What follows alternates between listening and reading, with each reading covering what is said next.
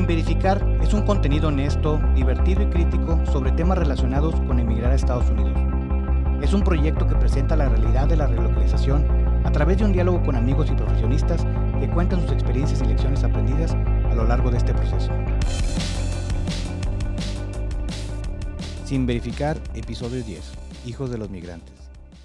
Durante todo este tiempo hemos tratado de hablar de los temas que a la gente que emigró o que va a migrar le pueden ayudar tratando de tomar en cuenta a todos los involucrados, empezando desde la persona que recibe la oportunidad, a la pareja que viene a acompañarlo en esta nueva aventura en un país diferente, los hemos tratado de tomar en cuenta a todos. Pero, ¿qué hay que los que llegan con hijos? Para nuestro episodio 10 trajimos a dos señoritas que nos van a platicar su opinión de esta transición a los Estados Unidos. En una de ellas es Caro, que nos platica su experiencia de 10 meses. Ella apenas llegó hace 10 meses y nos platica todo lo que ha pasado durante estos 10 meses.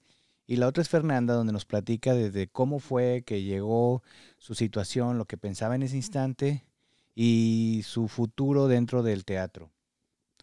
Recuerden seguirnos en Instagram como arroba sin verificar podcast. Ahí tenemos una página donde ustedes pueden mandar mensajes, sugerencias, temas que quieren tocar. Si quieren algún invitado, si quieren proponerse ustedes mismos, ahí Recuerden que nos pueden seguir y mandar mensaje. Cada cierto, casi todos los días estamos revisando la cuenta para ver cuáles son sus mensajes, preguntas, cualquier cosa que quieran aportar ahí.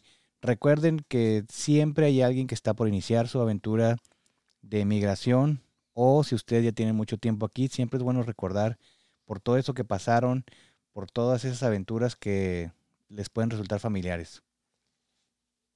Como les decía, en esta ocasión contamos con dos invitadas que son muy especiales porque es, siempre es bueno tomar en cuenta las opiniones de todos los involucrados que, que participan en la inmigración. La primera de ellas es Fernanda, nos va a platicar de su aventura y con ella tuvimos esta plática. Está aquí con nosotros de visita Fernanda. Fernanda, ¿cómo estás? Muy bien, muchas gracias. ¿Y tú? Bien, bien. Tú platícanos de dónde eres tú. Bueno, pues está medio complicado. Yo nací en Texas, este, nací en Bronzeville, Texas, y luego mis papás, este, toda su vida vivieron en Saltillo, Coahuila, entonces ahí viví mucha, mucho tiempo y después, este, nos mudamos a Troy, Michigan, y aquí hemos seguido en los Estados Unidos por los últimos 11 años. Bueno, pero nomás para explicar, tú solamente naciste en Texas, nunca viviste ahí. No, no, jamás. Ah, ok. ¿Y cómo fue que llegaste aquí? Pues cuando yo tenía ocho años, mi papá le dieron una oportunidad de trabajo donde le dijeron, vente dos años a trabajar para nuestra compañía en esta posición y mandamos, te mandamos a ti y a toda tu familia y entonces, desde ese entonces, aquí hemos estado. Obviamente el contrato se alargó un poquito, pero aquí hemos estado, este, antes estábamos en Troy y ahora cuando nos mudamos, cuando empecé la prepa y desde entonces hemos estado acá. Ok. Este, pero ¿cuánto tiempo tienes ya acá en los Estados Unidos? En los Estados Unidos viviendo tenemos 11 años. Este, entonces yo llegué cuando estaba en tercero. Entré, iba a entrar al tercer grado de la primaria. Ah, ok, ¿ya sabías leer y escribir en español?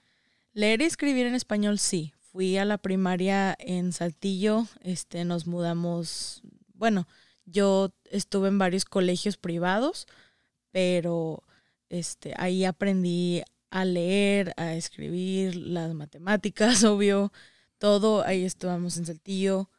Y luego tuve muy, estuve muy afortunada de tener muchos recursos a la mano este, de mis profesores y tuve un una tutora cuando estaba chiquita este, que me enseñó inglés. Entonces, desde ese entonces he sabido cómo hablar inglés. Ok, entonces cuando tú llegaste aquí, ¿ya hablabas inglés? Sí, un poco. También, cosa que siempre platico a todas las personas que me preguntan que, ¿cómo aprendiste el inglés? Siempre les digo que yo, por estar tan chiquita, siempre, siempre veía todos los medios en español y también en inglés. O sea, yo cuando era chiquita era muy de princesas, entonces veía las películas todo el día, todo el día, una y otra y otra vez. Y las exhausté tanto que me aburrí y hasta las empecé a ver en inglés. Ah, ok, entonces tú veías las películas y eran tantas veces las que las repetías que decidías ponerla en un idioma que no fuera el español. Sí. Y elegías inglés. Sí, para ver algo nuevo. ¿Y tú crees que eso haya facilitado la manera en que aprendiste el idioma? Definitivamente, o sea, eso es algo que le recomiendo a toda la gente, o sea, aprendiendo un nuevo idioma suena, no sé, suena raro, pero, o sea, oír cómo el idioma, cómo se comunica la gente en un idioma, este, con... Te, pone en el contexto. Sí, o sea, te hace entender muchas cosas y aprende esta parte también muchas palabras que ni en cuenta te hubieras dado. O sea, por ejemplo, yo me acuerdo cuando estaba chiquita, cuando había llegado a tercero, eh, no sabía la palabra, o sea, mi maestra siempre decía de que, let's do, grab your stuff, que la palabra stuff en español o sea, es cosas, pero stuff es más como, ¿cómo se dice? Slang. Sí, o sea, no es este una gramaticalmente no es no es del mejor uso, pues. No es la no es la mejor palabra, pero yo todos los días pasé como tres semanas bien confundida porque no sabía qué significaba la palabra stuff. O sea, tú esperabas más como grab, your, things. sí, sí, sí. Y nunca, nunca le entendí hasta que un día me dijeron de que este, your stuff, your stuff, your things. Estos son tus stuffs. Estos son tus stuffs. Y yo dije, ah, ya entendí. Oye, pero volviendo, o sea, un poquito más para atrás de eso. ¿Cómo te sentiste al llegar? O sea, ¿cuándo fue cuando te dio el, el, el, ya llegué? O sea, cuando, cuando llegaste o hasta que entraste a la escuela? Yo digo que hasta que llegué a la escuela, porque como como dije, yo sí fui a la primaria en Saltillo y sí tenía de que mis amiguitos y sí tenía como relaciones así, segundo, pero o sea, como en ese momento eran mis relaciones que, o sea, que yo jugaba con ellos y me juntaba con ellos y así, entonces fue muy triste, mis amistades, sí. Fue muy triste este en ese momento mudarme y decir de que, "Ay, ya nunca los voy a volver a ver." Y este. ¿Y nunca lo volviste a ver? La verdad no. La verdad no mantuve contacto con ninguno, ninguno de mis compañeros de, en Saltillo. Em, creo que alguna vez sí vi a una chava porque mi abuela la añadió a su mamá en Facebook, pero no nos vimos más de una vez en los 11 años que he estado aquí. Este, entonces en ese momento sí fue difícil, pero luego pues ya me, me vine nos vinimos toda mi familia para acá, para, para Michigan, perdón. Y los primeros meses fueron muy, las primeras semanas fueron muy leves, o sea, era como, no sé, no sé cómo describirlo, era como una pijamada así todas las semanas, porque no íbamos a la escuela todavía, nada más. ¿Llegaste durante el verano? Sí, llegué durante el verano, entonces todavía no estábamos en el año escolar y todos los días era de que, no sé, ver la tele, estar con mi mamá, este, estar con mi hermanita, entonces era mucho de nada más jugar y explorar y hacer cosas así. Y luego de repente, ¡zas! Que tengo que ir a la escuela. Y todo era nuevo para ti. todo era nuevo. Todo me dio mucho, mucho miedo, pero pues de repente te acostumbras y luego al principio cuando vienes de un nuevo país, en la primaria especialmente, bueno, en todos los grados, pero en la primaria especialmente te ponen en clases de ESL, que es el English, no sé qué, learning, algo así, pero es como... ESL es eh, English as Second Language. Ah, English Second Language, sí. Es un programa de regularización para los niños que no, no hablan el idioma. ¿Y estuviste ahí mucho tiempo o no? No, gracias a te digo, todos los recursos que yo tuve con la tutora Y en, mi, en los colegios en los que estuve eran bilingües, en Saltillo. Entonces, pues la mitad del día aprendía todo en, en español y luego íbamos al recreo y pues todo en inglés. Entonces, gracias a todos esos recursos. Ibas al recreo, volvías a las clases y ya era en y inglés. aprendíamos en inglés. El recreo no era en inglés. No, no, no. No, sí, teníamos la tiendita y todo. Este, no, pero eso, eso, gracias a eso y a todo lo que dije anteriormente, este, pude avanzar muy rápido en ese programa de ayuda y entonces dijeron de que no, pues, pues la niña sí sabe hablar inglés, o sea, no tiene, no tiene problema. Me acuerdo que estuve como tres, cuatro semanas en el programa y luego tomé el examen y me saqué la calificación más alta que pude haber tomado. Entonces, ya desde ese entonces ya nunca me dijeron de que Ay, tienes que regresar Pero es porque el programa está diseñado para gente que no habla no habla inglés para nada. Sí, o sea, yo, yo conozco mucha gente que, que es, por ejemplo, árabe o de otros eh, países del Medio Oeste que llega, bueno, conocí en, en la secundaria. Del Medio Oeste en Europa. Ajá, de Medio Oeste de Europa y así, que ellos sí batallan un poco más para el inglés, pero porque vienen así de que llegan, los conocí mucho en la secundaria, entonces llegan a sus 12, 13 años no sabiendo mucho inglés, sabiendo lo de las películas así como yo pero ellos no tienen, no, no, tuvieron esos mismos recursos. Entonces a ellos sí los ponen ahí y los dejan muchos años. Entonces, si tú que los viste a tus compañeros y con la experiencia que tú viviste, ¿cuál crees que sea una, una edad más óptima para el cambio? Si lo tienes que hacer. Yo digo que como la edad de la que yo tuve, yo digo unos 8, 10 años es la edad óptima para traer tus hijos a un nuevo país, porque, o sea, sí, fue difícil, lo que tú quieras, pero, o sea, con el tiempo lo superé fácilmente, especialmente cuando empiezas a hacer nuevas amistades y te empiezas. Yo digo, y eso lo digo ni siquiera para moverte de país, yo digo, si quieres mover tus hijos de, distrito a distrito, eh, la primaria es la mejor edad para hacerlo porque en la prepa ya es, es otro mundo y es... Es más difícil la Es súper difícil adaptarse a los maestros, a, las, a los horarios, a, a las amistades, todo, todo.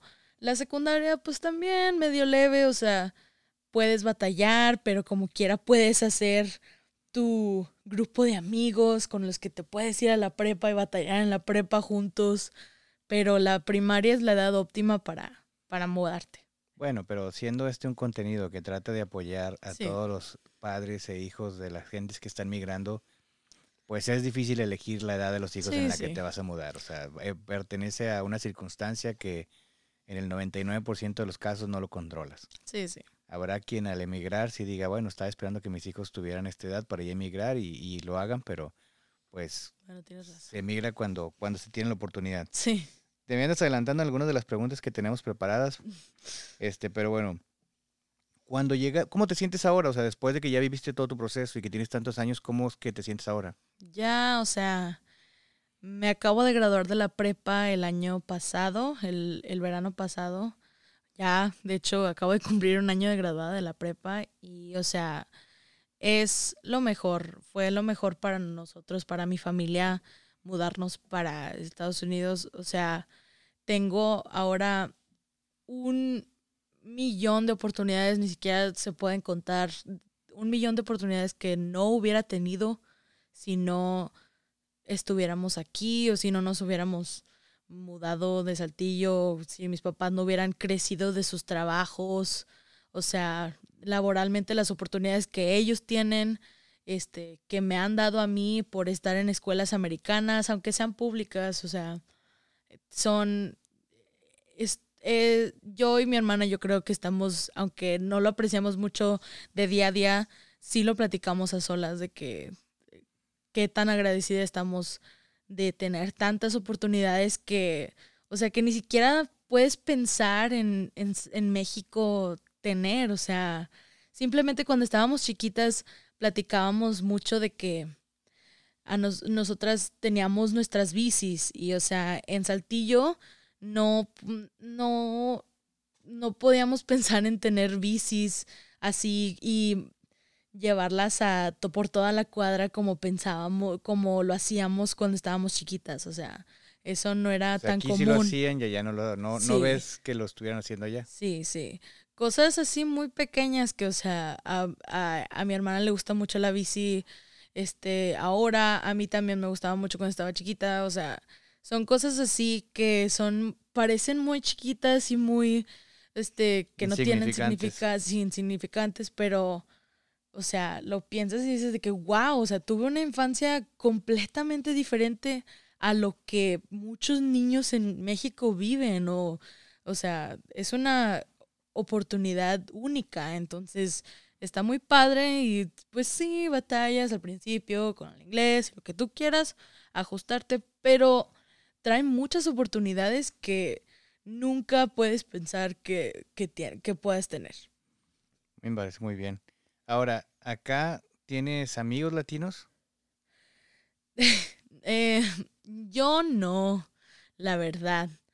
Tengo en mi escuela, creo que si me si recuerdo bien, me dieron unos números este cuando yo estaba en la prepa, creo que había 10 o 12 estudiantes latinos en mi grado o en toda la escuela, no me acuerdo pero eran muy pocos comparados. ¿Y cuántos, eh, cuántos estudiantes había en la escuela? En mi escuela, en mi prepa, había dos mil personas. O sea, había 12 entre dos mil. Sí. O sea, no era tan fácil coincidir con ellos. No, y también ellos tenían clases diferentes que yo, o sea, por a muchos los ponían en ese programa de ESL y pues a mí no, yo tomaba clases avanzadas y de honores y lo que tú quieras. Entonces, no coincidíamos casi nunca.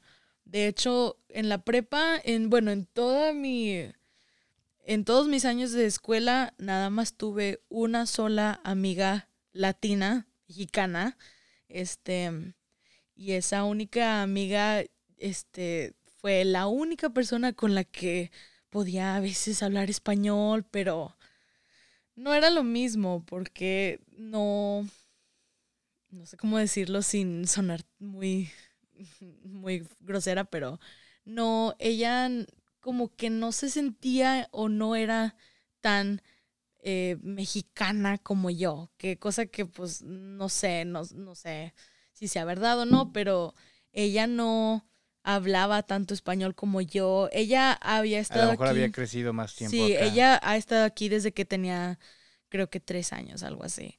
Entonces ella aquí eh, toda su vida la hizo aquí desde que estaba muy chiquita, la primaria, todo. Y yo sí tuve experiencia en México, en, Saltillo. Fue hace mucho, pero pues sí tuve y con eso crecí. Y yo pues crecí regresando todos los veranos a México también, entonces... Eso, ¿Regresabas a visitar a la familia? Sí, regresábamos cada seis meses, por lo menos mi hermana y yo. Este, todos los veranos, veranos nos íbamos por lo menos dos meses casi cuando estábamos más chiquitas y luego un mes en diciembre para las fiestas navideñas y así.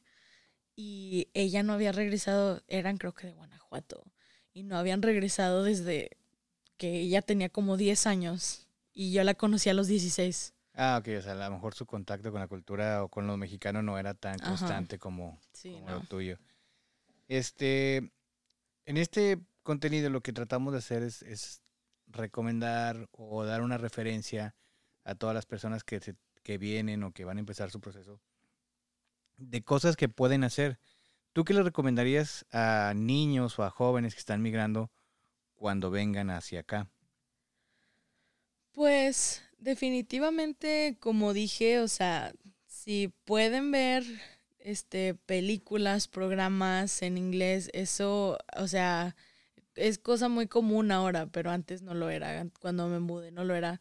Pero antes, digo, pero ahora sigo creyendo que es muy este, esencial para poder comunicarte con la gente en, en hoy en día. O sea, el escuchar el inglés este, cada día, todos los días en, en la música, en los programas, lo que tú quieras, ayuda mucho a, a ponerle contexto a todas las conversaciones y pues te ayuda como a internalizar en tu mente todo el idioma.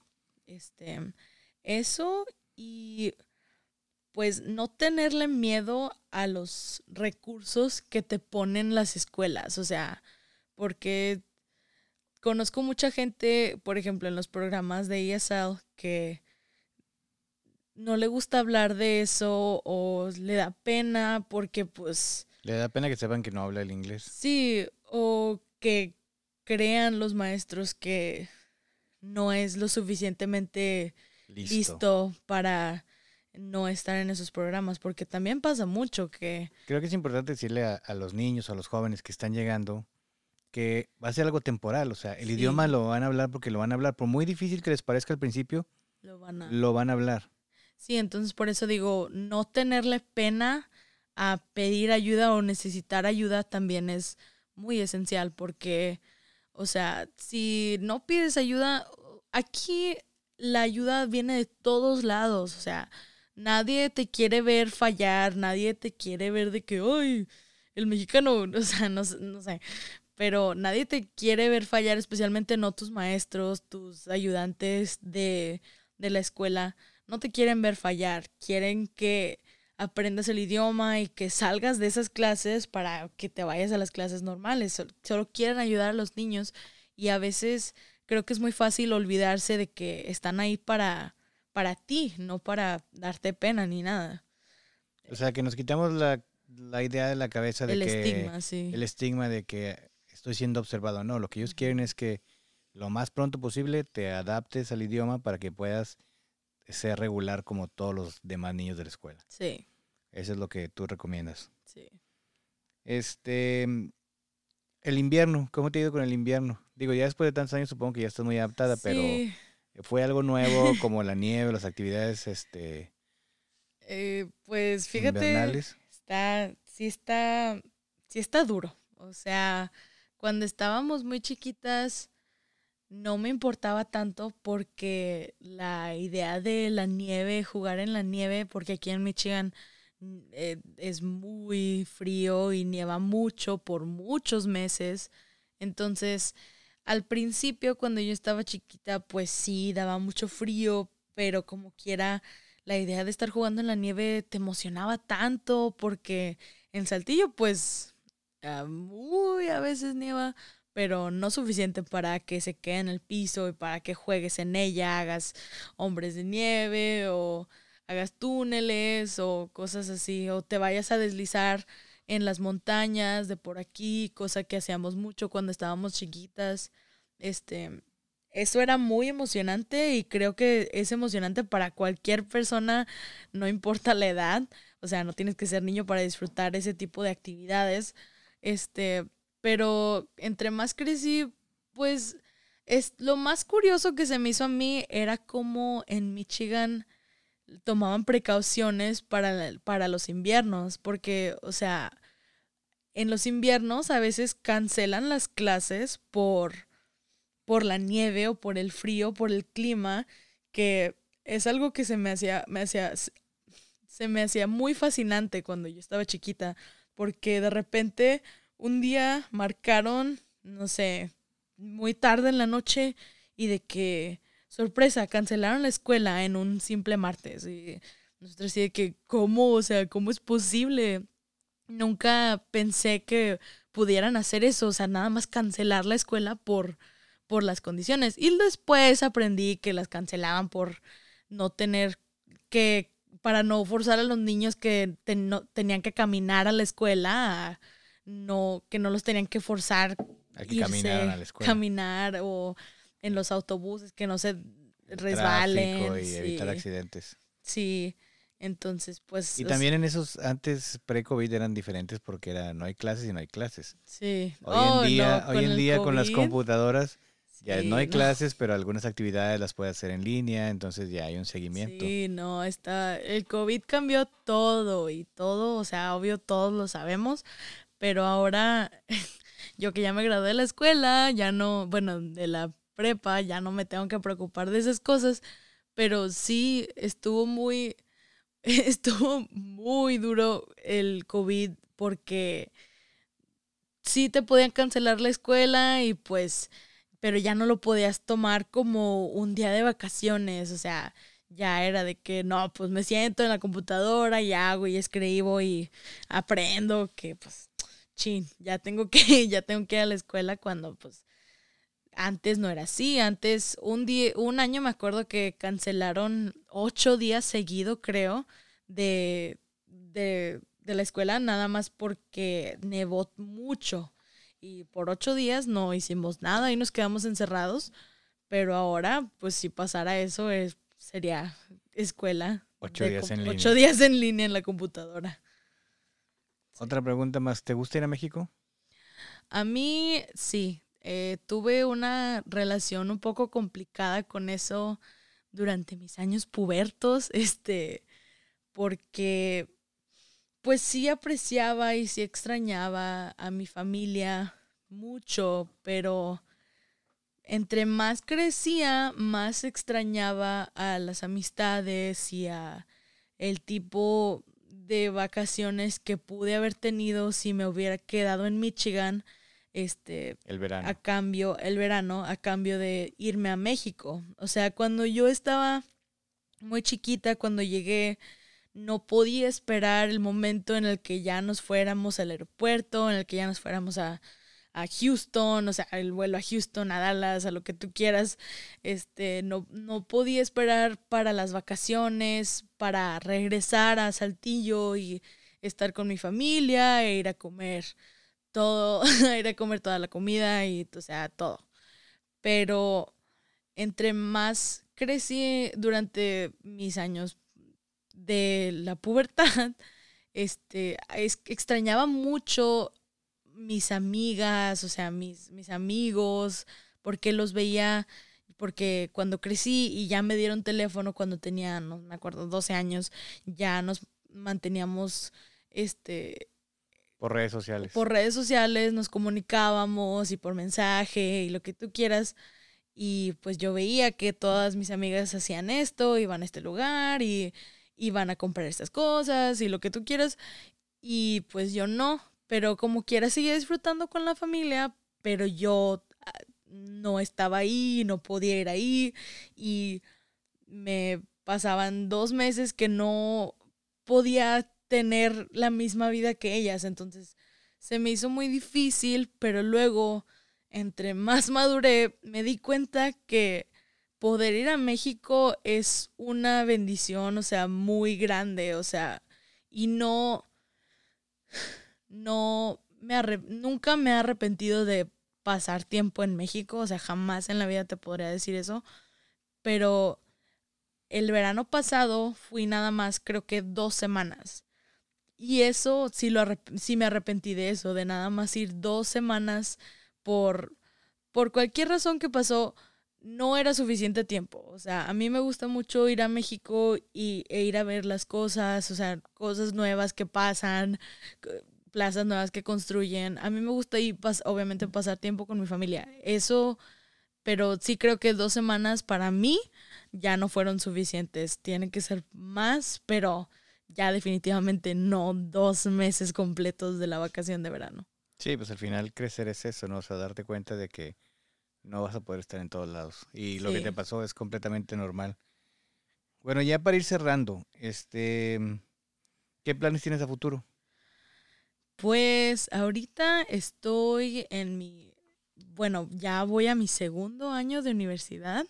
Este, estoy muy emocionada. Estoy estudiando teatro en una universidad en Detroit y ese es el lugar en el el, mejor lugar para poder estar para el teatro, porque ahí hay muchos teatros, muchas oportunidades de trabajo y a mí eso es lo que me gusta. Ah, otro consejo para los niños que vienen aquí o los adolescentes que quieran venir aquí es unirse a algo, o sea, encuentra tu cosa que te gusta porque eso te ayuda mucho a venirte y a hacerte cómodo o sea, si es un deporte. encontrar a tu tribu, Sí, encontrar a tus, tu gente que, hace lo mismo que tú, le gustan las mismas cosas, o sea, eso me ayudó mil, o sea, fue la mejor decisión eh, en, en la prepa, unirme al club de teatro de mi prepa, fue la mejor decisión que pude haber tomado. Yo soy mucho de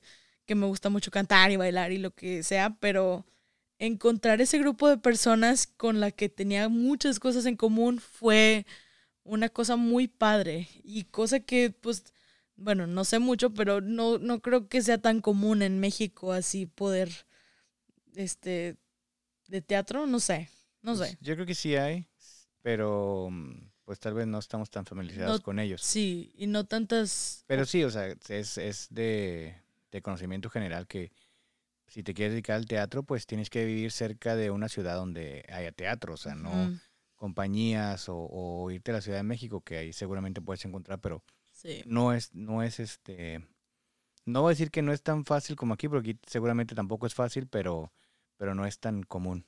Sí, bueno, Entonces, estás estudiando teatro, vas a seguir ahí, sí. este y, y pues mucha suerte, mucha suerte en todo lo que emprendas. Este, felicidades por tu por tu primer trabajo profesional dentro del teatro. Gracias. Vengan a ver The Wedding Singer en The War Memorial en julio. ¿En dónde está ese teatro? The War Memorial está en Gross Point. Si lo quieren venir a ver, les, les mando el link. Ah, ok, eh, lo, lo vamos a poner ahí en, en la página de Instagram, si nos quieren seguir. ¿Algo más que quieras cerrar? Em, pues mucha suerte a todos los niños slash adolescentes que quieran venir. O sea, te digo, no tengan miedo, encuentren sus cosas que quieran hacer y pues disfruten mucho. O sea, al principio es muy, da mucho miedo, pero al final créanme que es lo mejor para ustedes tener tantas oportunidades aquí en Estados Unidos como yo. Ok, muchas gracias Fernanda por participar.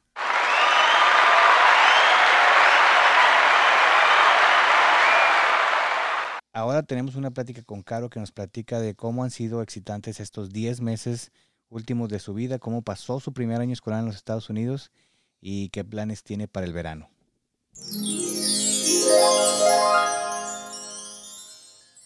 Bueno, en esta ocasión este, contamos con la presencia de Caro. Caro, ¿cómo estás? Bien, bien. ¿Y tú? Muy bien, muy bien. Platícanos, ¿tú de dónde eres? Yo soy de... Vengo de Monterrey, pero nací en Querétaro y me vine aquí hace 10 meses. Tienes aquí 10 meses aquí, ok. ¿Cómo llegaste aquí? Ah, bueno, por el trabajo de mi papá nos venimos en avión. Ok, llegaste aquí por el trabajo de tu papá hace apenas 10 meses. Sí. Ok. ¿Y a qué grado llegaste tú de la escuela? Ah, sophomore es como el segundo año de la prepa. O sea, es como el décimo, ¿no? El décimo, sí.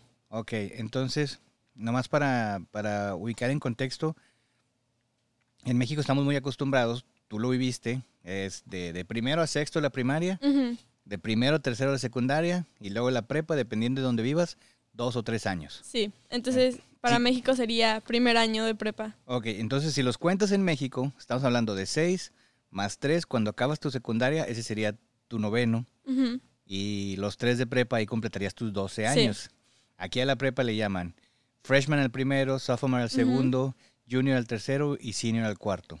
Entonces tú llegaste a tu sophomore year, que básicamente es el año 10, que como dices tú, primero de prepa, Sí, de una prepa de tres años. sí. Ah, ok, ok, ok. Entonces, cuando llegaste tú aquí, ¿ya hablabas inglés? Sí, ¿Sí? sí. Lo dominabas, o sea, no tuviste problemas de adaptación en esta cuestión. No, toda mi vida hablé inglés desde kinder. Ah, ok. Y cuando llegaste, los maestros o la escuela, ¿cómo te evaluaron? ¿Te pidieron que hicieras algún tipo de examen, alguna prueba o Me cómo? pidieron hacer un examen para evaluar mi inglés y cómo lo decía y cómo lo entendía y para ver si necesitaba ayuda o no. Al final me dijeron que necesitaba, pero era mi decisión tomarlo o no. ¿Y decidiste tomar eso o no? Sí, el primer semestre eh, lo tomé, pero luego vi que no necesitaba tanta ayuda como creía y lo dejé de tomar para el segundo semestre. Bueno, lo que, lo que pasa es que también se complica porque cuando dicen te vamos a meter a unas clases donde te den ayuda, te meten con mucha gente que realmente ocupa mucha ayuda. Y supongo que eso se volvía un poco aburrido para ti. Sí, porque había personas que no hablan nada de inglés y usaban traductor todo el tiempo, personas de Japón, Corea.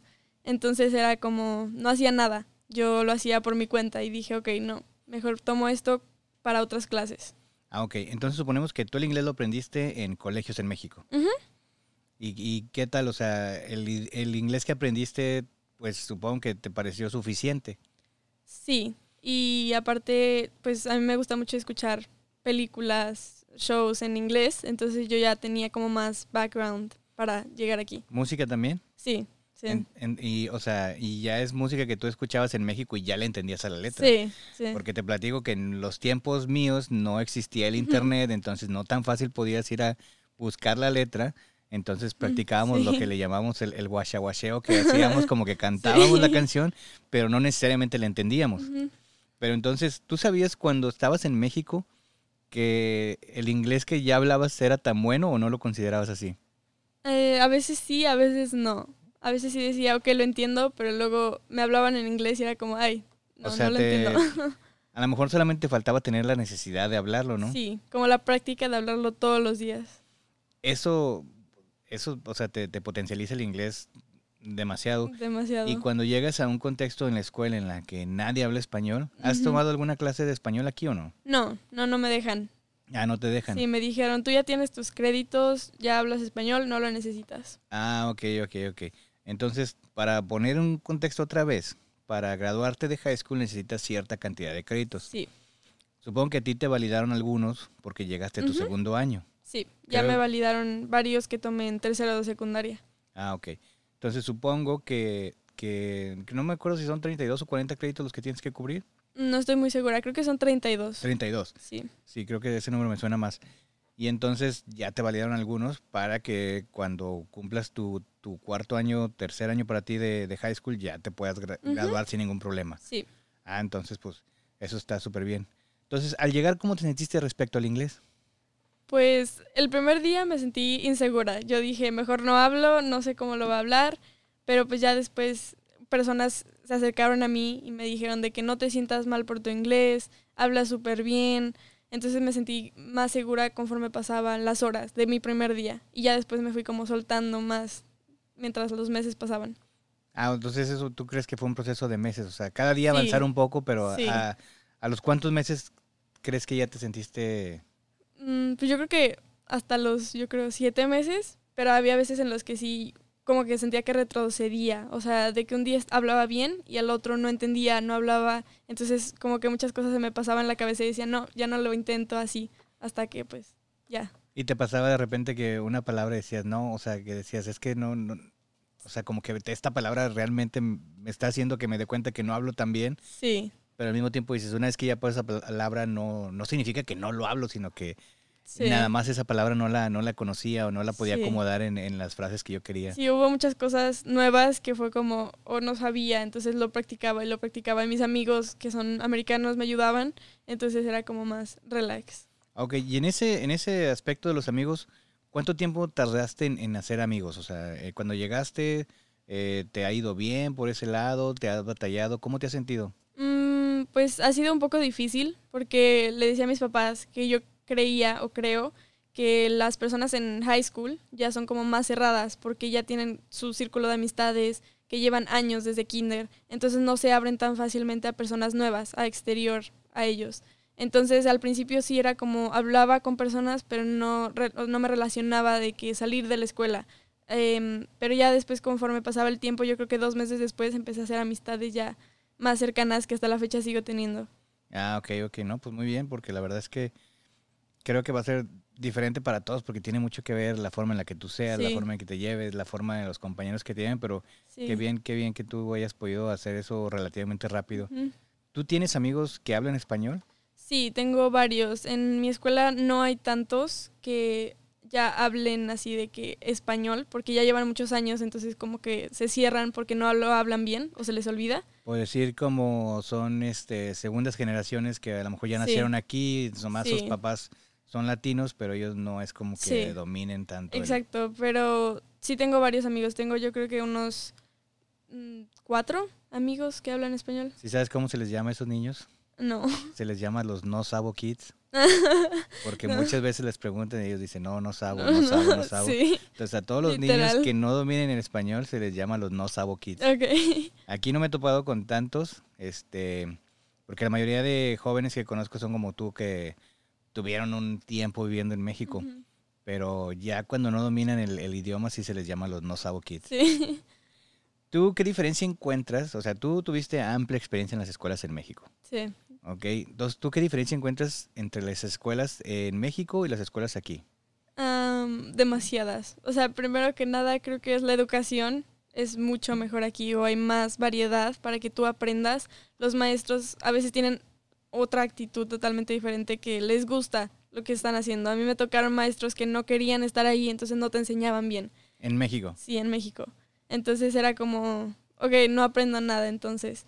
Em, otra cosa, mm, yo creo que obviamente las instalaciones, totalmente diferente. Nunca fui a una escuela pública, eh, tuve el privilegio de ir a una privada y aún así en las privadas no tenía lo que tienen aquí, que tienen otros idiomas, por ejemplo, en el sistema educativo o simplemente tienen televisiones. Entonces es como, wow, me parece impresionante eso. ¿Y qué te qué acerca de la cantidad de alumnos que van a tu a tu prepa comparada con la con la secundaria prepa que ibas en México? No, nada que ver. Son 400 alumnos aquí en Estados Unidos y en mi secundaria eran, yo creo que unos 100. ¿En tu grupo o en toda la escuela? No, en toda la escuela, porque solamente éramos secundaria, no había primaria. Ah, ok, ok, ok, ok. Entonces en la secundaria eran como 100 entre el Sí. primero, segundo y todo. Sí. Y acá dices, son, Sí, no, es un mundo de gente. Y solo es prepa. Entonces es como, wow. o sea, son cuatro grados y, y- Sí.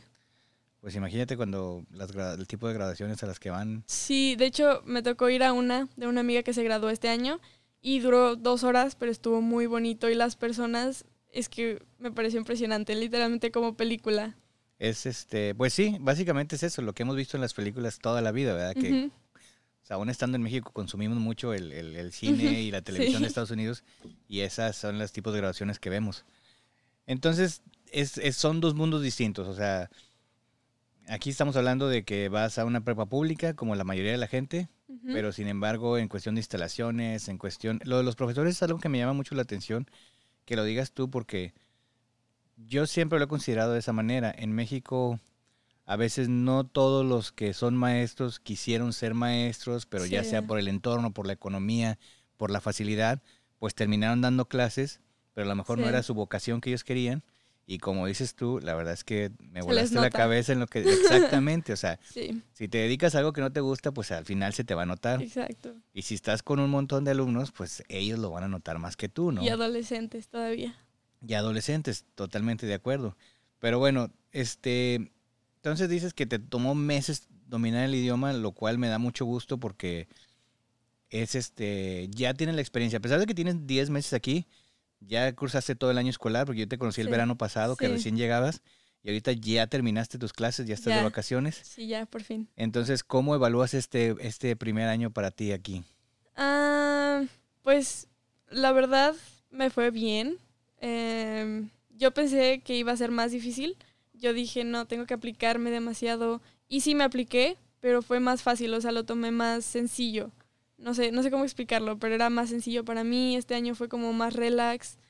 Y pues sí. Ah, ok, ok, ok. No, pues felicidades. La verdad es que para hacer tu primer año y para lo que platicas, pues te fue súper bien. Después de toda esa experiencia que ya tuviste, si te toca platicar con algún niño que está a punto de venirse o que a su papá le hicieron una oferta, ¿qué tipo de cosas te gustaría recomendarle? Am, primero que nada, que deje sobrepensar en las cosas, porque eso es lo que uno hace al principio, se siente inseguro de ya sea su inglés, de los amigos, de lo que sea, solamente que disfrute eh, cada momento que va a pasar aquí, eh, que no se cierre a las personas que, que te buscan, porque muchas veces te sientes como no parte de, de Como todo que el no ambiente. perteneces ahí. Sí. Entonces es como aprende como a dejar de pensar que no perteneces porque la realidad es que ellos te están incluyendo, te están apoyando en todo lo que haces. Hay personas que van a ser muy buena onda, hay personas que de plano no, no te van a em, no querer, pero em, te van a tratar de otra forma por no ser. por no hablar, pero que eso no te afecte, que tú sigas tu camino con las personas que en serio te apoyan. Bueno, pero eso te puede pasar en cualquier Sí, lugar, ¿no? O sea, no- sí. no, necesariamente por...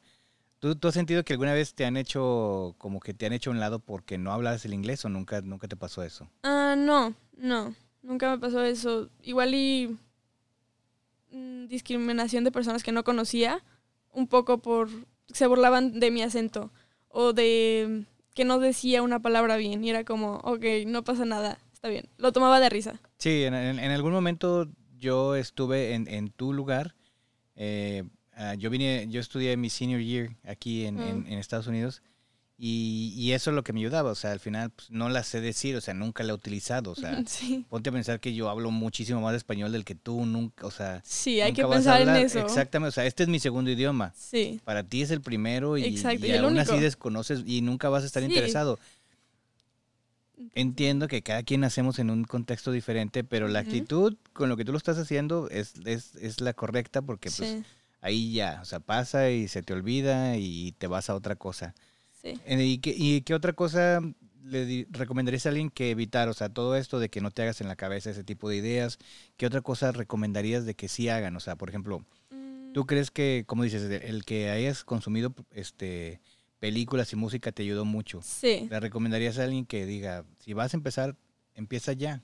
Sí, que lo empiece y que tenga una mente abierta de eso, que no se cierre porque no conoce una palabra, porque muchas veces es como, ay, no sé esto, entonces ya no, no puedo hacer nada.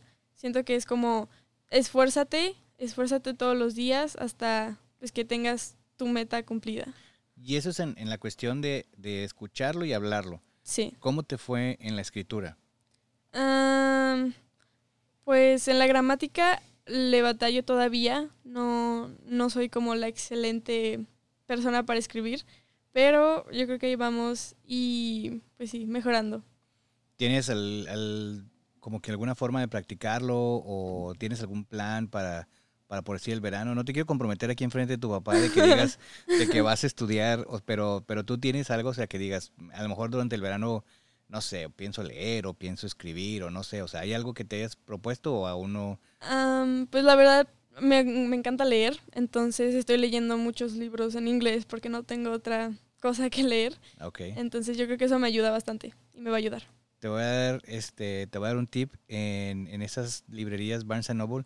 Hay unos, un, un pequeño librero que es en español y ahí de repente sí encuentras Ok. este, No, nunca los he visto, voy a buscar. por ejemplo, libros actuales que algunos ya están traducidos y no hay mucha variedad, Sí. no hay mucha variedad. Tal vez cuando seas más grande puedes conocer otros autores eh, de, de mis favoritos, Gabriel García Márquez, pero ya cuando estés más grande, porque la verdad es que ese señor sí se mete en muchos problemas que no, no son de tu edad. Ok. Este, ¿qué planes tienes a futuro? ¿Qué te gustaría hacer? Aquí. Aquí, la verdad, me gustaría terminar una carrera, si se puede. Em, y pues, la verdad, busco quedarme a vivir aquí, pero pues no sé, lo que... Pues no sé, a ver qué es lo que dice el futuro y como, como qué carrera te gustaría, ¿sabes? O no, aún no. Sí, estoy pensando en criminología. em, y sí, eso. ¿Eso, eso te gustaría? Sí, Ah, pues está padre, está padre. Que este, entiendo por lo que, eh, lo que he platicado con, con tu papá es que pues ah, no has tenido la oportunidad de volver a México. ¿Te gustaría volver a México a, a visitar? a visitar totalmente. Sí, yo les he insistido, de hecho, que este verano me lleven, pero no se puede, entonces pronto. No, pues pronto vas a tener tu oportunidad y, seguramente, este, ¿qué es, ¿qué es lo que más extrañas de allá? Mis amigos, Eh, totalmente. ¿Tus amigos de qué parte? Porque también has estado en muchas partes. Em, yo creo que de Aguascalientes y Monterrey. Ah, ok. Sí. Entonces, y- y tienes amigos en los dos lugares. Sí, pero más en Aguascalientes. Estuve ahí 12 años. Porque, sí, exactamente, porque Sí, ahí creciste y estuviste más tiempo. Este, ¿Aún tienes comunicación con ellos? Sí. ¿Y qué, Sí. qué es lo que más te preguntan? Ah, que sí, sé, que sí, ya se me olvidó el español. ¿Y si lo practicas el español, lo sigues practicando? no, sí, totalmente en mi casa. Es que este, eso, la verdad es que muy bien. Y creo que con la tecnología que tú tienes a la mano hoy en día, está muy padre el, el seguir este, en contacto con tus amigos, porque Sí. pues si tienes celular o por medio de la computadora es bien fácil mandar un mensaje o, o están viendo tus historias o Snapchat o Sí. cualquier este, red social que utilices y como quiera ahí los sigues teniendo presentes Sí. tú a ellos y ellos a ti. Sí. No, pues Caro, la verdad es que muchas gracias. Este, no, este, pues preguntas seguramente van a venir muchas. Este, yo creo que si alguien nos manda preguntas a, a la, a la cuenta de Instagram que tenemos, pues pudiéramos hacer en el futuro otro, otro episodio. Parte 2. Una parte 2 y este, pero ya con preguntas específicas Sí. de, de padres de familia que, que les gustaría saber cosas de cómo lo viviste. Estas son unas preguntas que nosotros este, juntamos para, para hacértelas. La verdad es que fue muy fácil platicar contigo. Muchas gracias Sí, por gracias. participar. Y este, y algo que te gustaría decir. Am, suerte. Suerte. no, muchas gracias. Este, Caro, que, que te la pases muy bien en el verano, que disfrutes mucho tus vacaciones y pues Sí, que, que siga tu, tu progreso así como vas. Sí, Gracias. gracias.